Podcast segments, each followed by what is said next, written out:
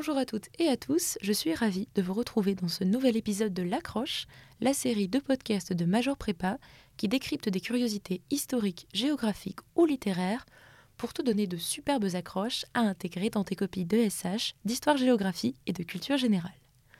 Pour continuer cette série, je te propose de nous intéresser au nouvel Eldorado du capitalisme moderne, les données.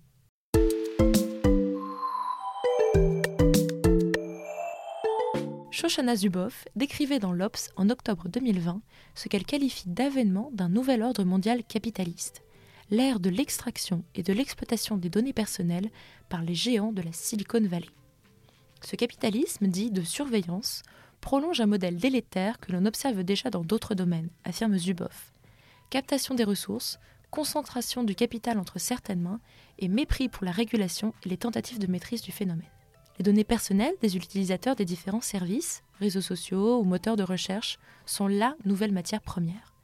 Zuboff et d'autres spécialistes du sujet qualifient ce nouvel ordre de surplus comportemental, c'est-à-dire ce qui est déduit par les algorithmes de l'expérience humaine en ligne.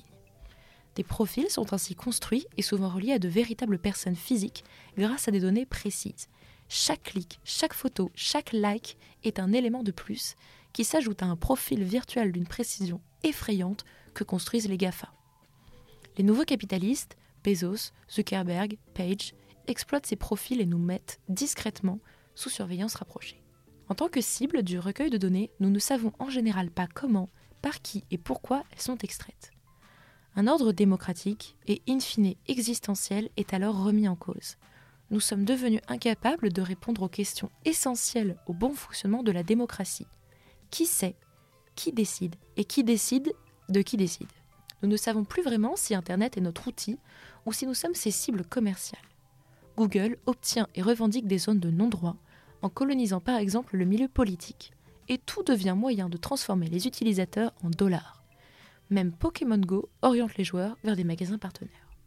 On évoque souvent le capitalisme en général comme une sorte d'accident arrivé de nulle part qui aurait surgi dans notre système de production comme un diable de sa boîte comme le capitalisme de surveillance, le capitalisme en général a été construit intentionnellement à un moment précis de l'histoire, selon Zuboff.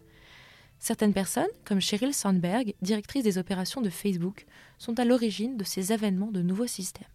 Les bénéficiaires de ce nouveau capitalisme sont également ceux qui en vantent les performances. L'efficacité des systèmes de collecte de données et la capacité des entreprises à les utiliser pour nous influencer est plus incertaine. Quel a été, par exemple, le réel impact de la campagne Cambridge Analytica Face à un système nécessairement imparfait, l'être humain reste mystérieux et son environnement changeant.